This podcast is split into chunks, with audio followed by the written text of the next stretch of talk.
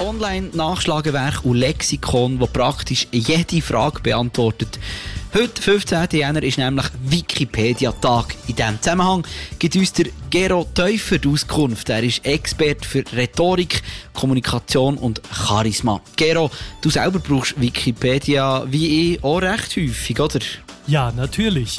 Wikipedia ist einfach zu verführerisch, wenn man mal eben einen Begriff nachschlagen will. Und auch die meisten Google-Suchen bringen ja an erster Stelle ein Wikipedia-Ergebnis oder eine Zusammenfassung aus Wikipedia, sodass wir sehr häufig Wikipedia-Ergebnisse lesen, ohne es überhaupt so ganz bewusst zu merken. Du sagst aber auch, dass man mit dem Wissen von Wikipedia ein bisschen vorsichtig muss sein. Bei aller Begeisterung ist hier natürlich auch eine gewisse Skepsis angebracht. Also man weiß, dass auch PR-Agenturen Wikipedia-Artikel mitgestalten und sogar Geheimdienste sollen in Wikipedia-Artikel geschrieben haben, um die Meinung der Massen zu beeinflussen.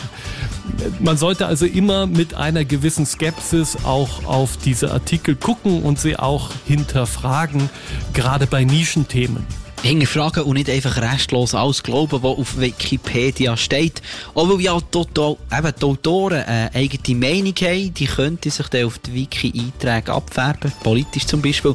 So ist Wikipedia sogar vielleicht ein bisschen gefährlich, Gerard Teufert. Man sollte nie vergessen, dass die Artikel von ihren Autoren auch geprägt werden.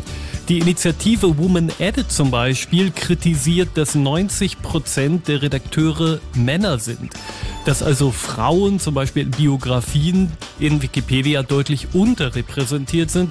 Das heißt, man sollte also immer auch skeptisch hinterfragen, was lese ich da und wie könnte das beeinflusst sein von demjenigen, der das geschrieben hat.